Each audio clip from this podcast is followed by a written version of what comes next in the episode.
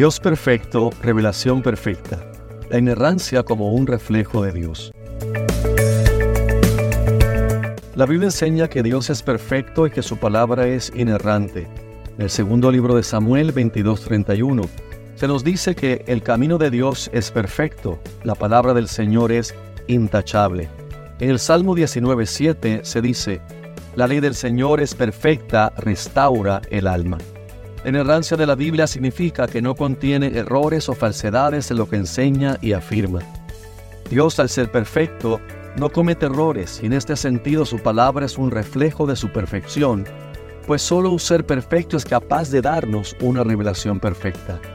La inerrancia de la Biblia nos asegura que podemos confiar plenamente en ella como nuestra guía en la verdad espiritual y moral. Esto no quiere decir que la Biblia nos dice todo lo que se pudiera saber en cuanto a cualquier tema, pero sí afirma que lo que dice en cuanto a cualquier tema es la verdad. Somos exhortados a estudiar la palabra, según Timoteo 2.15, y aquellos que la escudriñan son elogiados, según Hechos 17.11. Es importante aclarar que cuando hablamos de la inerrancia de la Biblia, nos referimos a los escritos originales, ya que a lo largo de la historia pueden haber surgido errores de copia o traducción. Sin embargo, los manuscritos originales, bajo la dirección divina, son inerrantes. Esto es fundamental para todas las demás doctrinas. Por ejemplo, la doctrina de la salvación no tiene autoridad separada de la infalibilidad e inerrancia de la escritura, pues todas las doctrinas relacionadas con la salvación derivan su autoridad divina de la palabra de Dios.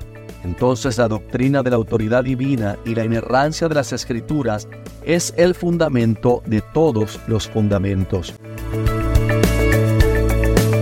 Por lo tanto, aunque uno puede ser salvo sin creer en la inerrancia, la doctrina de la salvación no tiene autoridad divina aparte de la infalibilidad e inerrancia de la escritura. Esta se basa en el carácter de Dios que no puede mentir intencionalmente porque fue Él quien dio la ley moral absoluta y quien no puede equivocarse porque es omnisciente, según Hebreos 6:18 y Tito 1:2.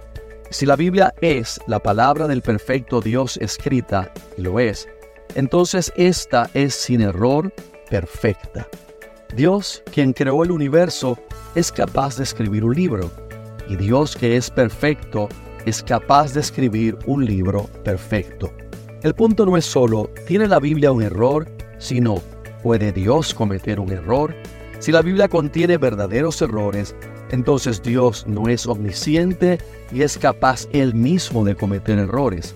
Si la Biblia contiene información errónea, entonces Dios no es veraz, sino un mentiroso.